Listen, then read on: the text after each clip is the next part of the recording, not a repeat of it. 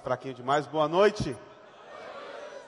Hoje vocês vão ter dois pregadores internacionais. Um lá de Rondônia. Você conhece Rondônia? Alguém aqui conhece Rondônia? Rondônia faz parte do Brasil, é território brasileiro. Eu vim de lá e eu sou a prova viva de que Rondônia existe, gente. Não é mentira do pessoal. Não é mais um estado para você decorar a capital. E direto do Ceará, ele, pastor Marcos Verto. Cadê a salva de palmas? Eu falo internacional porque quando o pastor Marcos veio do Ceará para o Rio de Janeiro, parece que ele mudou de país, rapaz. A língua é outra, vocês já perceberam? É, um, é outra língua. Por exemplo, Patrícia, quando engravidou, a esposa dele, ele chegou para mim todo empolgado e falou: Patrícia está buchuda. Eu falei: O quê? Patrícia está de bucho. Eu falei: O que, que é de bucho? Está grávida. Eu falei: Pô, então fala que está grávida. Pra, se ele chega para você e fala assim: Deixe de ser besta, porque ele quer, ter seu, ele quer ser teu amigo. É sinal de amizade isso. E quando fala de abestado, é um carinho, um afeto, abestado. Mas graças a Deus, pastor Marcos veio para cá e nós estamos juntos pastoreando ele, os adolescentes e eu, os jovens. E como você pode ver aqui, nós, eu estou de irre, ele está desistível. E nós, nós dois juntos estamos irresistíveis. Aleluia. Isso para mostrar para você que quando nós juntamos as forças, não, então. Foi fraco, foi fraco, foi fraco. Foi fraco. Isso é para mostrar para você que quando nós juntamos as forças, nós nos tornamos irresistíveis. Nós queremos, através da Semana da Juventude, além de levantar jovens e adolescentes compromissados com o Evangelho de Jesus, nós queremos que a nossa igreja, como um todo, seja cada vez mais unida. Nós não somos igrejas separadas, nós somos um só povo. Nós temos as faixas etárias específicas para que a gente possa ministrar para as necessidades específicas, mas somos todos um só povo. E precisamos, como povo, como família, andarmos juntos. Porque juntos nós somos melhores, é o tema da, da igreja, né? E juntos nós somos irresistíveis. E eu louvo a Deus por tudo que está sendo feito aqui, por tudo que tem acontecido. E eu realmente espero que tudo isso que vocês têm ouvido, que eu tenho ouvido, tudo que tem sido ministrado ao nosso coração, possa provocar em nós mudanças efetivas. Para que sejamos cada vez mais obedientes à palavra de Deus. E, gente, que sejamos obedientes simplesmente por amor, não por interesse. Eu lembro a história do, do menino que chegou para o pai e falou assim: o menino fez 18 anos, né? Cabelão grandão, meio rebelde. Chegou o pai e falou: Pai, aí, eu quero um carro. Fiz 18 anos, quero ganhar um carro. Aí o pai falou assim: Olha só, rapaz, vou fazer um acordo. Se você melhorar suas notas no colégio, se você começar a ler a Bíblia, e se você cortar esse cabelo, eu te dou um carro. Passou o tempo, o menino mudou de postura, mudou de vida, queria muito ganhar o carro. Chegou para o pai e falou assim: Pai, agora eu quero meu carro pai pegou o boletim dele e falou assim: realmente, suas notas estão muito melhores. E eu tenho visto você lendo a Bíblia todos os dias, tem ido ao culto, a EBD, realmente você está muito mudado. Mas o cabelo continua grande. O menino chegou para o pai e falou assim: pai, é que eu tenho lido muito a Bíblia. E eu descobri que muitos personagens bíblicos têm o cabelo grande. Sansão tinha o cabelo grande. Até Jesus tinha o cabelo grande. E o pai respondeu: e todos não tinham carro e você também vai continuar sem o carro. Estava obedecendo por interesse, mas nós queremos obedecer por amor. Gostaria que você abrisse a palavra de Deus lá em Ezequiel, capítulo 37. Nós vamos falar desse texto maravilhoso, dessa passagem realmente muito conhecida, mas tão importante. Ezequiel 37, nós vamos ler dos versos de 1 a 14. Se você não trouxe Bíblia, senta do lado de alguém que tem, acompanha a leitura conosco. A versão que eu estou lendo é a NTLH, nova tradução na linguagem de hoje. Ezequiel 37. Assim diz a palavra do Senhor. Eu senti a presença poderosa do Senhor. E o seu espírito me levou e me pôs no meio de um vale, onde a terra estava coberta de ossos. Ele me levou para dar uma volta por todos os lugares do vale. E eu pude ver que havia muitos ossos, muitos mesmo, e estavam completamente secos. Então o Senhor me disse: Homem mortal, será que esses ossos podem ter vida de novo? Eu respondi: Senhor meu Deus, só tu sabes se podem ou não. E ele disse: Profetize para esses ossos. Diga a esses ossos secos que deem atenção à mensagem do Senhor. Diga que eu, o Senhor Deus, estou lhes dizendo isto. Eu porei respiração dentro de vocês e os farei viver de novo. Eu lhes farei tendões e músculos e os cobrirei de pele. Porei respiração dentro de vocês e os farei viver de novo. Aí vocês ficarão sabendo que eu sou o Senhor. Então profetizei conforme a ordem que eu havia recebido. Enquanto eu falava, ouvi um barulho. Eram os ossos se ajuntando uns com os outros, cada um no seu próprio lugar. E enquanto eu olhava, os ossos se cobriram de tendões e músculos e depois de pele. Porém, não havia respiração nos corpos. Então o Senhor me disse: Homem mortal, profetize para o vento. Diga que o Senhor Deus está mandando que ele venha de todas as direções para soprar sobre esses corpos mortos, a fim de que vivam de novo. Então eu profetizei conforme a ordem que eu havia recebido. A respiração entrou nos corpos e eles viveram de novo e ficaram de pé. Havia tanta gente que dava para formar um enorme exército. E o Senhor me disse: Homem mortal, o povo de Israel é como esses ossos. Dizem que estão secos, sem esperança e sem futuro. Por isso profetize para o meu povo de Israel e diga-lhes que eu, o Senhor Deus, abrirei as sepulturas deles, eu os tirarei para fora e os levarei de volta para a terra de Israel. Eu vou abrir os túmulos onde o meu povo está sepultado e vou tirá-los para fora. Aí ficarão sabendo que eu sou o Senhor. Porei a minha respiração neles e eu os farei viver novamente. E os deixarei morar na sua própria terra. E aí eles ficarão sabendo que eu sou o Senhor. Prometi que faria isso e farei. Eu, o Senhor, farei. Feche seus olhos. Pai, somos tão gratos a Ti porque temos a Tua palavra. Muito obrigado por esses momentos maravilhosos onde nós podemos expressar o nosso coração. Dizer ao Senhor que nós o amamos, meu Pai. E muito obrigado porque o Teu Espírito está se movendo no meio de nós, nos trazendo alegria, Senhor, nos trazendo motivação para continuarmos. E eu quero te pedir no nome de Jesus, que o Senhor use agora a minha vida, a vida do pastor Marcos, para ministrar a palavra que foi lida, Senhor. Para que a tua palavra, meu Pai, penetre profundamente nos nossos corações e encontre os caminhos mais escuros de nossa alma. O Senhor sabe aquilo que nós precisamos ouvir. Meu Pai, às vezes, talvez essa mensagem seja uma mensagem que nós não queremos ouvir, mas com certeza é uma mensagem que todos nós precisamos ouvir. Fale ao nosso coração, no nome de Jesus. Amém. Gente, esse texto é um texto muito doido. Ezequiel tem uma visão magnífica. Ele é levado até um vale, um lugar muito grande, amplo. E ele tem uma visão que é muito mórbida. Ossos por todos os lados, os ossos estão secos. Era como se houvesse uma batalha naquele lugar, todo mundo tivesse morrido. E estavam mortos há tanto tempo que nem mais carne tinham sobre os ossos. Os ossos estavam secos. E no final do texto, ele fala quem são esses ossos secos. E os ossos secos é o povo de Israel. O povo de Israel estava morto, seco. Há tanto tempo morto que não tinha mais nem carne, nem tendões, nem pele, nem nada. Assim era o povo de Israel. Agora a gente tem que voltar um pouquinho na história para descobrir por que, que eles estavam mortos. Por que, que eles estavam assim? O povo de Israel tinha um rei, o povo de Israel tinha a terra, o povo de Israel era um povo soberano, o povo de Israel tinha o orgulho de ser uma nação independente.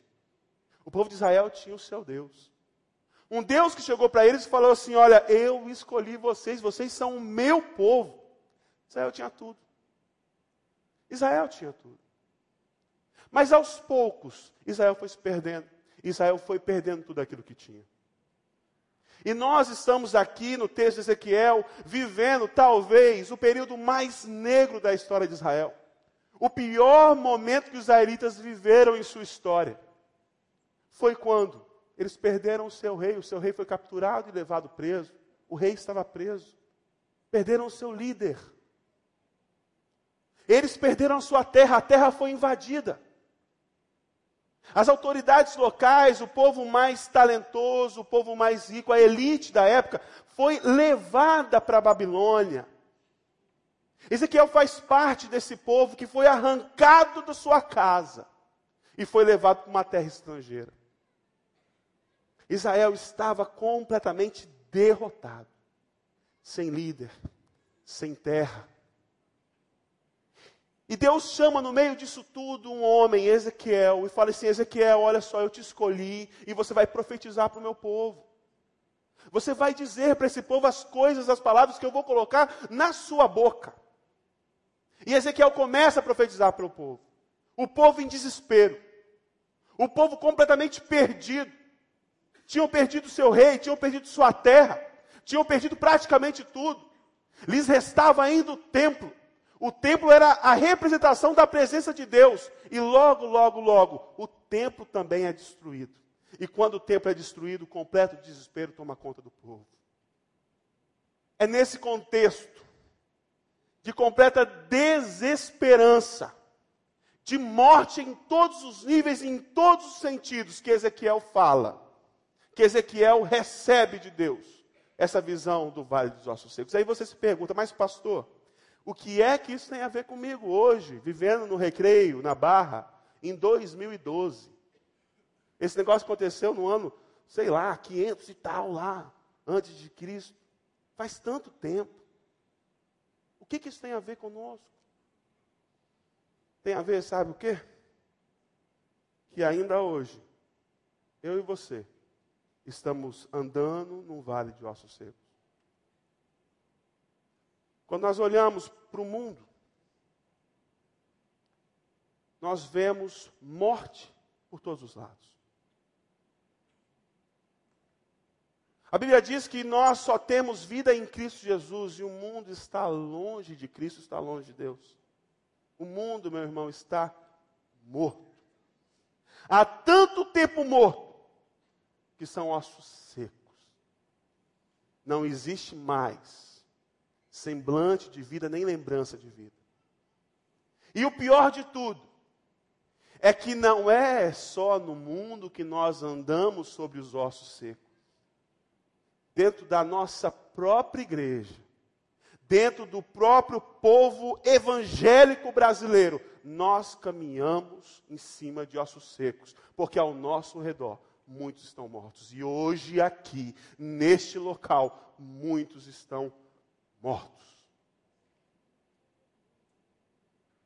Gente que canta, gente que louva, gente que fecha os olhos e chora, se emociona, mas está espiritualmente falido, morto não busca mais ao Senhor, não ouve mais a voz de Deus, não sente mais a presença de Deus, vive uma vida dupla. Gente que há tanto tempo morto que só sobraram os ossos. Porque, meu irmão, o que o pecado faz é isso. Ele destrói e ele nos mata. Ezequiel, ele vai escrever o que estava rolando, o que estava acontecendo com aquela geração que havia caminhado com Deus, que tinha ouvido Deus e visto os milagres de Deus.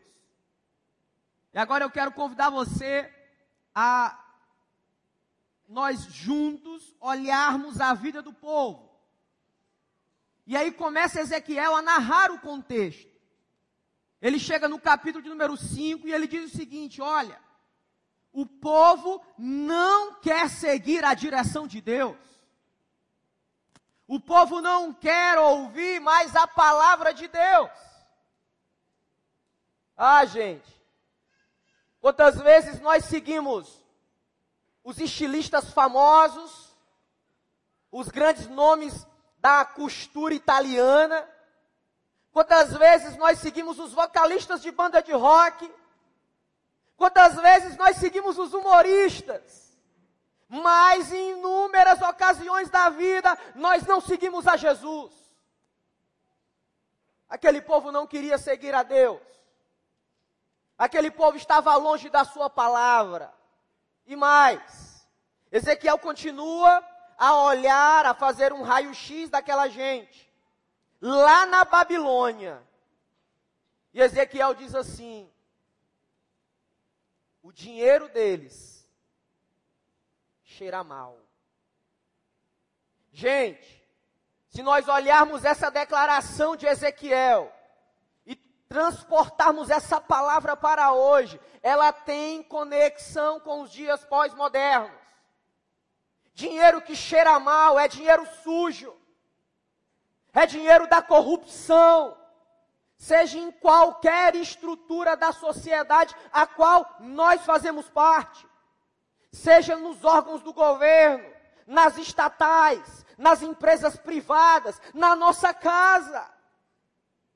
O dinheiro que cheira mal é dinheiro desviado das ambulâncias, é dinheiro desviado de hospitais, é dinheiro desviado da merenda escolar das crianças. É esse o dinheiro sujo. O dinheiro sujo é o dinheiro daquele jovem esteticamente bem apresentado, daquela jovem esteticamente bem apresentada, dinheiro de prostituição. É dinheiro sujo. Mas tinha mais. Ezequiel continua com o seu olhar clínico, seu olhar espiritual. E ele diz assim: Olha, a beleza deles subiu a cabeça. Que negócio duro, né, gente? Essa eram as denúncias de Deus para aquele povo. E Ezequiel tinha a dura missão de pregar essa palavra àquela gente. E ainda hoje, a beleza subiu a cabeça de alguns, ou de muitos, ou de vários. Recentemente eu li um livro chamado A Ditadura da Beleza. É quando nós passamos a ser escravos dela. É quando nós precisamos passar horas e horas e horas, e dias e semanas e meses nas academias para que eu possa ficar esteticamente perfeito. É quando eu corro desesperadamente aos médicos em busca de esse remédio, daquele remédio, daquele outro remédio, porque esse não resolve, aquele resolve. E isso vai gerando enfermidade, enfermidade na alma, enfermidade no coração, onde em consultórios psicológicos não conseguirão resolver. Se nós lêssemos a palavra com mais paixão, com mais vontade, com profundidade, talvez nós se lembrássemos de Provérbios 31, aonde o autor diz assim: a beleza, a formosura é passageira. Sabe qual é o prejuízo disso? É gabinetes pastorais abarrotados de adolescentes sofrendo com bulimia, com anorexia, meninas lindas, rapazes lindos, em crise, de dar socos no espelho e dizer, pastor, a minha mão está toda cortada porque eu não consigo me olhar no espelho. Ah, igreja, precisamos acordar acordar para o que está rolando agora, nesse tempo a qual eu e você fazemos parte. Mas Ezequiel ainda diz assim: o povo sacrifica os próprios filhos e as próprias filhas. Para você que é pai, segura isso no teu coração. Escreve aí no teu coração. Inúmeros pais e mães sacrificam seus filhos como quando de forma agressiva, tirana, chegam em casa e dizem: Meu filho, minha filha, essa é a minha mais nova namorada. É quando a mãe diz: Meu filho, minha filha, esse é o meu mais novo namorado. E passa uma semana e passa duas. Na terceira semana, meu filho, essa é minha mais nova namorada. Minha filha, esse é meu mais novo namorado. Sacrificam emocionalmente seus filhos. Mas tem mais. Existem filhos que também sacrificam seus pais. Quando o importunam de forma agressiva, eu quero esse sapato, eu quero essa camisa, eu quero desse jeito, tem que ser dessa maneira, eu volto a hora que eu quero, isso é sacrifício. Isso é tortura. Mas o Senhor levantou homens como Ezequiel nesse tempo e quer levantar você para profetizar, para mostrar a esse mundo perdido e sem valor que a palavra de Deus é a nossa bússola. Se você crê nisso, aplauda Jesus.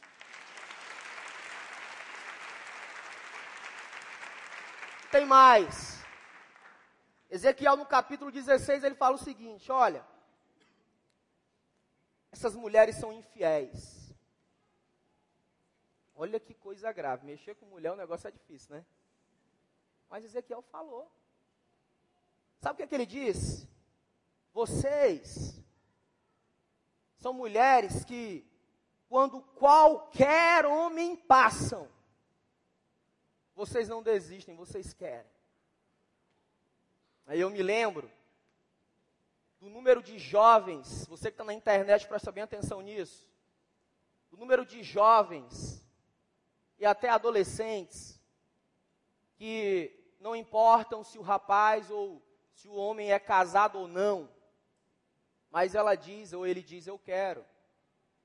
E vão para a cama sem qualquer, sem qualquer problema e tem o prazer de dizer para suas amigas, e tem prazer de dizer para seus amigos: olha, eu sou amante dele, eu sou amante dela. Sabe o que mais?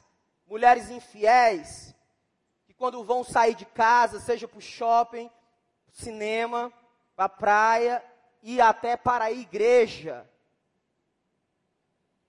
pegam as roupas assim mais, aquelas que são mais, se tivesse os países da América Latina, eu diria, mais calientes, porque querem fortalecer o seu ego, e vão pela rua, querendo buscar, quase pedindo, aplausos, assovios, em prol do seu próprio corpo. Isso são mulheres infiéis.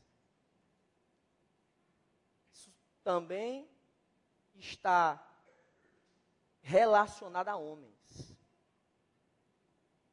É aquele jovem, quando sai de casa, ou é aquela adolescente, ou o adolescente, e por estar contaminado, intoxicado, apodrecido na alma, ele diz: Eu vou pegar geral. É isso. Sabe qual foi o resultado de, desse contexto inteiro? Ezequiel diz que a glória de Deus se foi daquele lugar. A glória de Deus não estava mais com aquele povo. E é por isso que chega o capítulo 37. E Deus leva Ezequiel para aquele vale. E tem muita gente morta. O povo está morto. O povo está seco. Por causa do pecado. E o problema mais grave que eu vejo nisso tudo é que, apesar das denúncias do profeta, o povo não se reconhecia pecador. Olha que interessante. Existia um ditado em Israel e que estava na boca do povo e todo mundo falava. Os nossos pais comeram uvas verdes e os nossos dentes ficaram ásperos. Ou seja, os nossos pais comeram uvas amargas, verdes, ruins, e a gente que está fazendo cara feia. Esse era o senso comum. E, gente, o senso comum muitas vezes pode nos levar simplesmente para a ruína. Existe senso comum que é bom. Por exemplo, quando você convence um adolescente que tomar banho mais de duas vezes por semana é uma coisa boa, isso é um senso comum. Todo mundo concorda que mais de duas vezes por semana é necessário? Isso é um senso comum. Que nós devemos escovar os dentes todos os dias é um bom senso comum. Mas existem sensos comuns que são altamente destrutivos. E existia esse senso comum em Israel que dizia o seguinte: nós estamos sofrendo, nós estamos secos, nós somos os ossos desse vale. Mas não por nossa culpa, não por nossa falta, não por causa do nosso pecado, mas por causa dos nossos pais. Os nossos pais erraram. E nós estamos pagando pato. Ô gente, eu estou cansado de ouvir essa história hoje. De gente que chega e quer justificar o seu próprio pecado. Pessoas que não assumem as responsabilidades. Gente que não se enxerga como pecador. Gente orgulhosa que não tem a coragem e a humildade de admitir: eu sou pecador, eu errei. A culpa é minha. Geralmente, a gente ouve coisas assim, o pastor Marcos sabe bem disso. Ai, pastor, eu errei, sabe que eu fiz isso, sabe por quê? É porque todo mundo está fazendo. Tem aquele amigo meu que fez, aí eu fiz junto, eu fui na onda. Eu fui na onda. Então, assim, pô, eu sou jovem. Eu sou jovem, todo mundo na minha idade está fazendo a mesma coisa. Pô, esse negócio de namorar e ter vida sexual, é, é, pô, todo mundo faz, não dá. Esse negócio de dar um jeitinho lá no trabalho, de tirar um por fora e embolsar uma graninha aí numa compra, alguma coisa assim, pô, todo mundo faz. Esse negócio de quando a gente para numa blitz e está meio errado, a gente dá um, pô, uma notinha de 50 lá, policial, que uh, existem alguns policiais corruptos, não são todos, ok, pastor Franco? Por favor. Esse negócio de dar uma graninha lá na mão dele, pô, para limpar minha barra, todo mundo faz, não tem mal nenhum. E nós vamos colocando na culpa do povo. Porque todo mundo faz, eu faço. Não é porque todo mundo faz e você faz que deixa de ser pecado, que deixa de ser errado. E pode o mundo inteiro fazer. Se você fizer, a culpa é sua. Ou então é aquele que se apoia na fraqueza do outro. Ou, oh, gente, quantas vezes eu já ouvi de jovens desviados da igreja seguinte frase: aquilo é tudo um bando de hipócrita. Para que, que eu vou à igreja? O povo está na igreja, mas o povo está na boate. O povo está na igreja, mas o povo está fazendo outras coisas que não deviam estar tá fazendo. Então, pastor, por causa desse pessoal, eu também estou vivendo igual a eles. É outro hipócrita também. Gente que não tem coragem de falar assim, eu estou nessa situação porque eu escolhi estar assim. A culpa é minha, a responsabilidade é minha. E o povo falava, os nossos pais a culpa é dos nossos pais. Tem gente que culpa a vida. Pastor, você não sabe da minha vida. Você não sabe as coisas que eu já fui exposto. Eu já passei por tanta coisa, pastor, é por isso que eu estou vivendo essa situação. Pastor, o meu pai, os meus pais têm uma sexualidade doentia, é por isso que eu estou assim, louco, cara. O meu pai é alcoólatra, é por isso que eu estou nessa vida de bebedeira. A vida, pastor, foi muito dura comigo. Eu sou violento assim porque meu pai é violento comigo. Eu ajo assim porque agiram assim comigo. A vida, pastor, a vida foi muito dura comigo. Meu irmão, a vida pode ter sido o que for com você. A responsabilidade é sua. A responsabilidade é minha. Deus ele fica cansado desse papo furado. E ele fala para Ezequiel assim: Ezequiel, como é que é esse negócio? O povo está dizendo aí que os pais comeram uvas verdes e os dentes dos filhos que ficaram ásperos. Ô Ezequiel, fala para esse povo que tão certo como eu vivo, que nunca mais em Israel vai se repetir esse ditado. Porque a vida do pai é minha e a vida do filho também é minha. Se um pai fizer tudo que é bom e reto aos olhos do Senhor, e o seu filho fizer tudo que é mal aos olhos do Senhor, cada um vai responder por si. A vida do pai é minha, a vida do filho também. Aquele que pecar morrerá. Você que é filho de pais crentes, olha, filho de crente não é crentinho, não. A decisão por Jesus e o compromisso por Jesus tem que ser feita por você. E você que é filho de pais não crentes, você não precisa também viver da mesma forma que seus pais vivem, porque a responsabilidade também é sua. E o Senhor fala para Ezequiel, Ezequiel diz para o povo para parar com esse papo furado.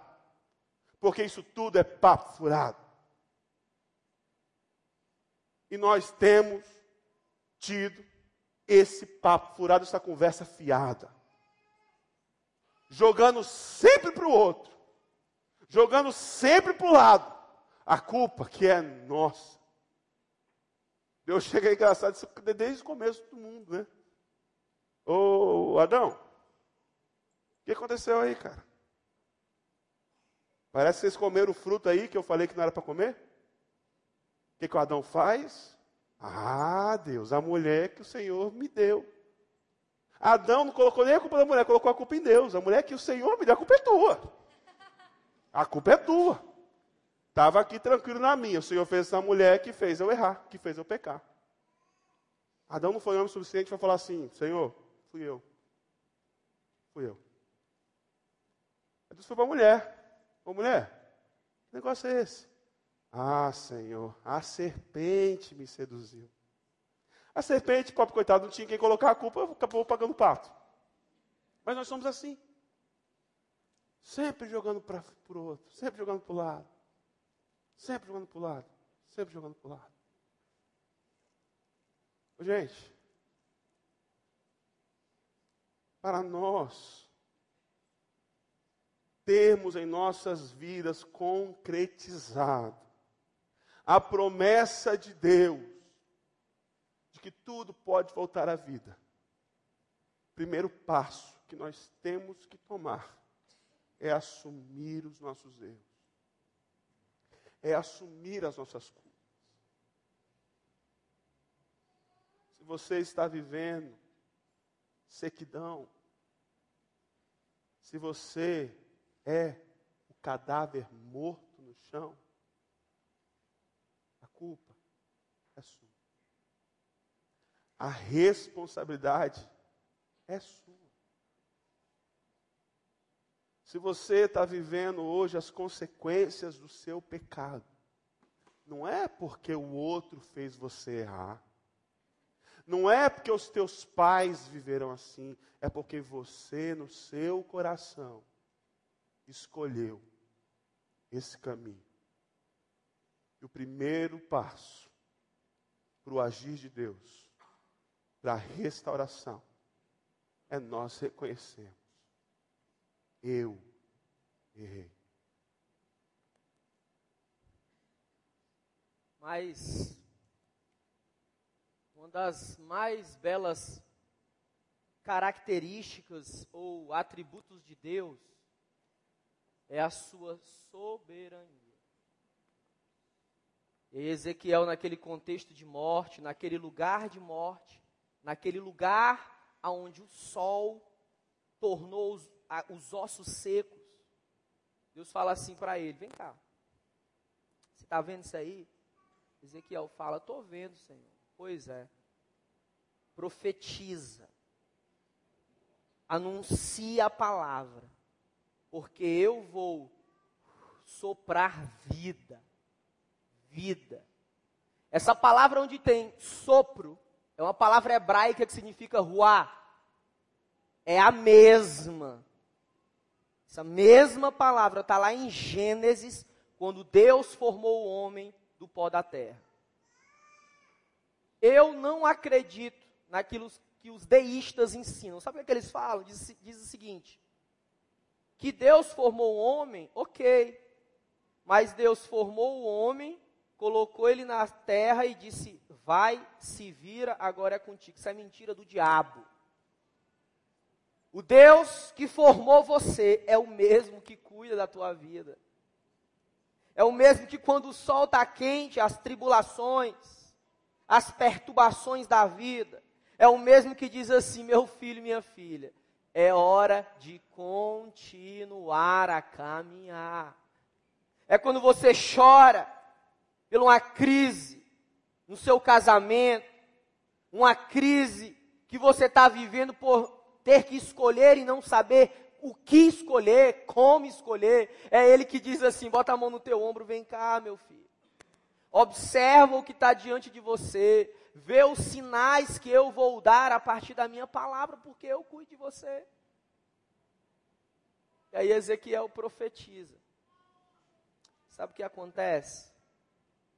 Aquele exército de homens e mulheres mortos passam a ter vida princípio importante. Quando Deus age na tua vida, acontece restauração. Fique de pé em nome de Jesus. Eu vejo Deus como o mais excelente restaurador. Imagine agora um quadro caríssimo, que está desgastado, e precisa ser levado para o restaurador. Assim sou eu, assim é você. Agora, quando nós escolhemos esse texto da palavra do Senhor, nós dizemos, Deus, que nessa noite tu possa soprar vida sobre nós, que tu possa transformar o lugar de morte no lugar de vida, que tu possa restaurar a minha espiritualidade, a minha paixão, a minha vontade em te adorar. Deus, restaura a minha casa que está em cima da corda bamba da vida. Deus, restaura o meu casamento que só se iniciou e já está ruim e já está mal cheiroso. Deus, restaura a minha vontade de se relacionar com os meus pais. Deus, restaura a minha vontade de se relacionar com os meus filhos, que o meu comportamento, que a minha ética reflitam a glória de Deus. Feche teus olhos em nome de Jesus. Se você diz assim, olha pastor, eu sei que dura essa palavra. Mas a minha vida está seca. Eu estou como aquele exército seco. Eu preciso de uma restauração na minha vida. Urgente. Eu até já sou da igreja, eu até canto, danço. Trabalho nas mais diferentes áreas da igreja mas eu estou seco. Estou fazendo muitas coisas para Deus, mas estou seco da presença dEle. Talvez você diz assim: Olha, pastor, eu preciso de uma restauração na minha casa hoje. Eu tenho sido um pai negligente com a tua palavra, eu tenho sido um pai permissivo, eu tenho sido uma mãe libertina, onde tento baratear a graça de Jesus. Graça é favor imerecido e não libertinagem. Se você quer isso para a sua vida, eu quero que você coloque a mão no seu coração. Todos nós estamos com os olhos fechados, nós vamos adorar o Senhor com uma canção. Enquanto você coloca a mão no coração, não importa se é jovem, adolescente, se é jovem casado, não importa. O Senhor quer só para a vida hoje. Eu já vi muita gente tímida perder muitas coisas na vida. Uma timidez que passa a ser nociva. Uma timidez que nos coloca em cima do muro. Hoje a noite é, é noite de descer do muro. E receber o sopro de vida do Senhor. Aleluia. Quero convidar você a orar. Pensar na tua vida. Olhar para aquilo que precisa sair daí. Enquanto nós vamos adorar o Senhor de forma bem singela. Na sequência, o pastor Miqueias vai desafiar você. Sopra Espírito Olha para a tua vida, é agora, é hoje, sopro de vida. neste lugar.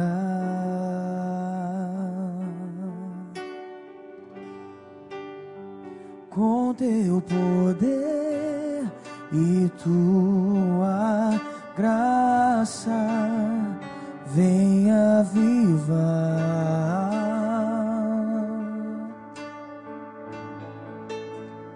Sopra Espírito de Deus neste lugar.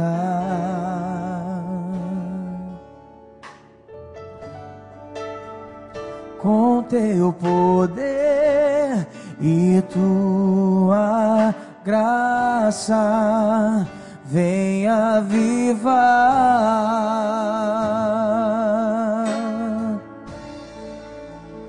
sobre o vale de ossos secos, faz um exército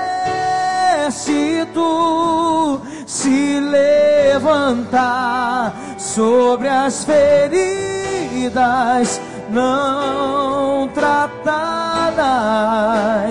vem restaurar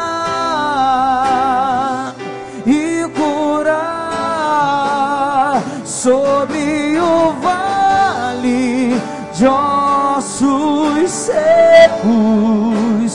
Faz um exército se levantar sobre as feridas não tratadas. Vem restaurar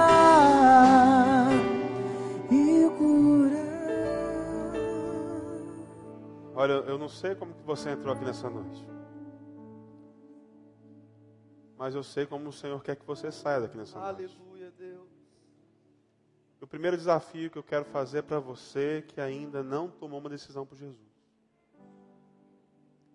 Você que olha para a sua vida e você percebe que você realmente nunca teve compromisso com Deus. E você quer que essa história mude hoje. Eu queria que você levantasse sua mão, eu quero orar por você. Tem alguém que quer fazer essa decisão corajosa? Levanta a mão. Levanta a mão. Quem quer entregar a vida para Jesus nessa noite? Deus abençoe a sua vida. Aleluia, Senhor. Tem mais alguém que quer entregar a vida para Jesus nessa noite?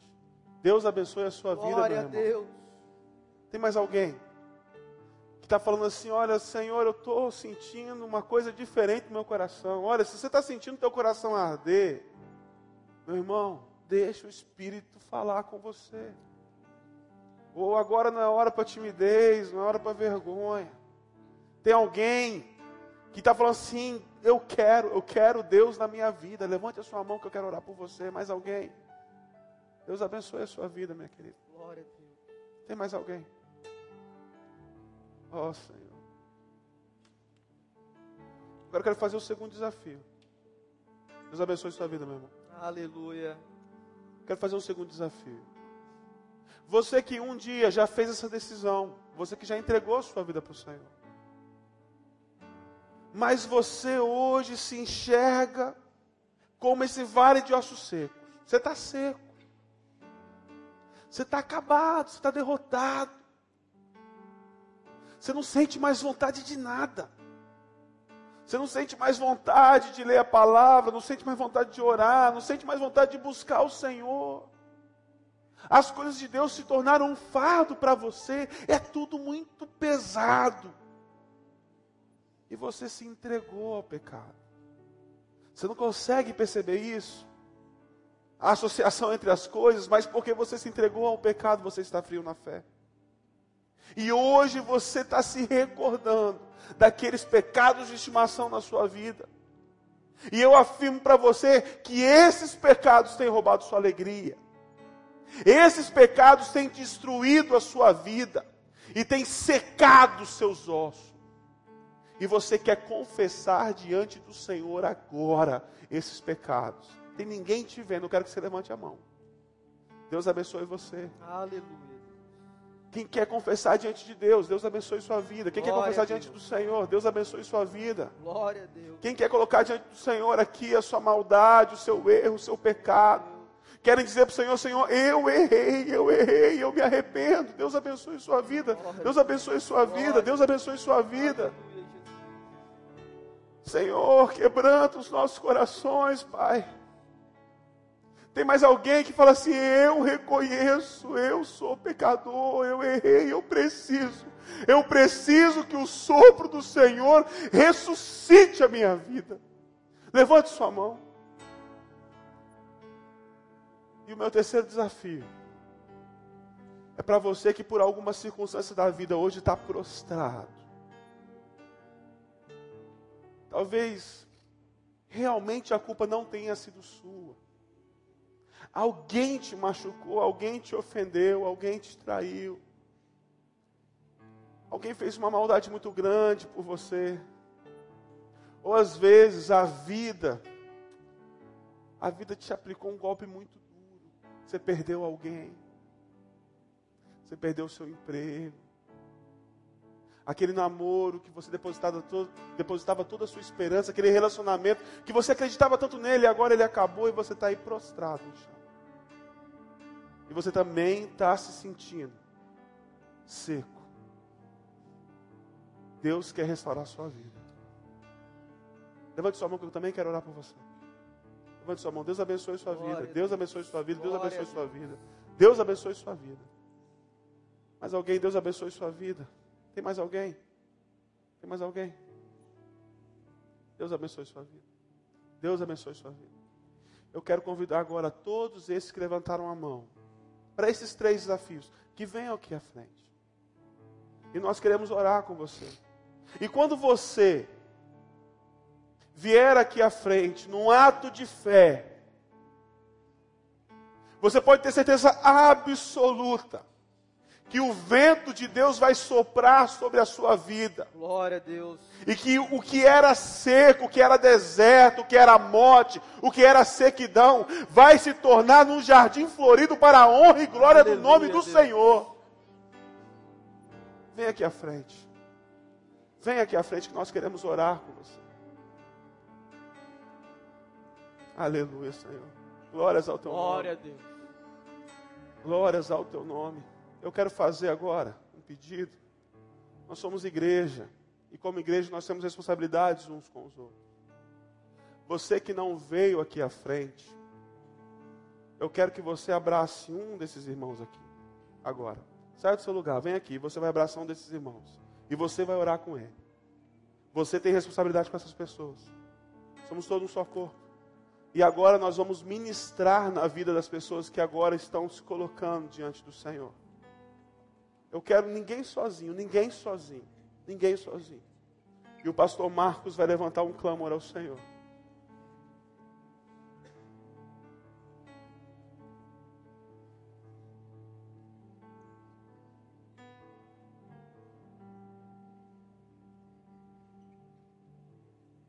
Senhor, eu quero nessa noite te agradecer, Deus.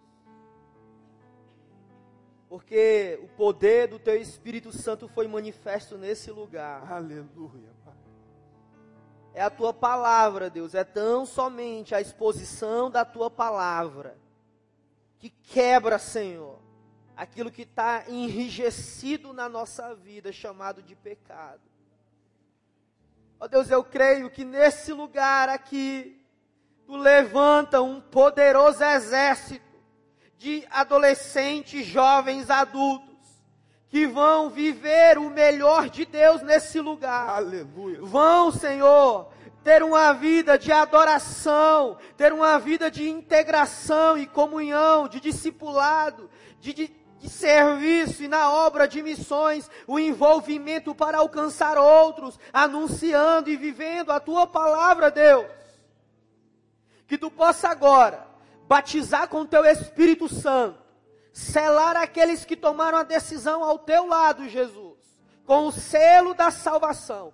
Batiza nesse momento agora, Senhor, porque é promessa da tua palavra, Deus. Eu quero interceder por aqueles que estão secos Ó Espírito Santo de Deus, derrama, Senhor, uma unção tamanha que possa encher os seus corações e transbordar, Deus, e agir de forma poderosa nas suas mentes, mudando a mentalidade, Senhor, que possa agir diretamente no comportamento, na postura, Senhor. Atua nos valores, Senhor. Que os valores deles sejam os valores da tua palavra, Deus.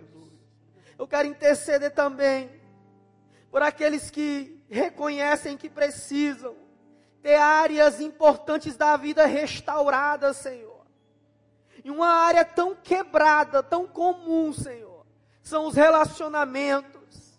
Relacionamentos de pais e filhos, filhos e pais. Relacionamentos que feriram, Senhor com namoradas, com noivos, com esposas e esposos. Mas nesse momento, ó Espírito Santo, Restaura, Senhor, e deixa essa vida bela, Senhor, porque a tua palavra diz que a alegria do Senhor dá formosura hoje. E nós cremos, Senhor. A palavra de Paulo, a igreja de Éfeso, que nós somos obra-prima de Deus, criada para todo propósito. E se você crê na palavra do Senhor, aplauda Jesus, que Ele é digno de louvor e adoração.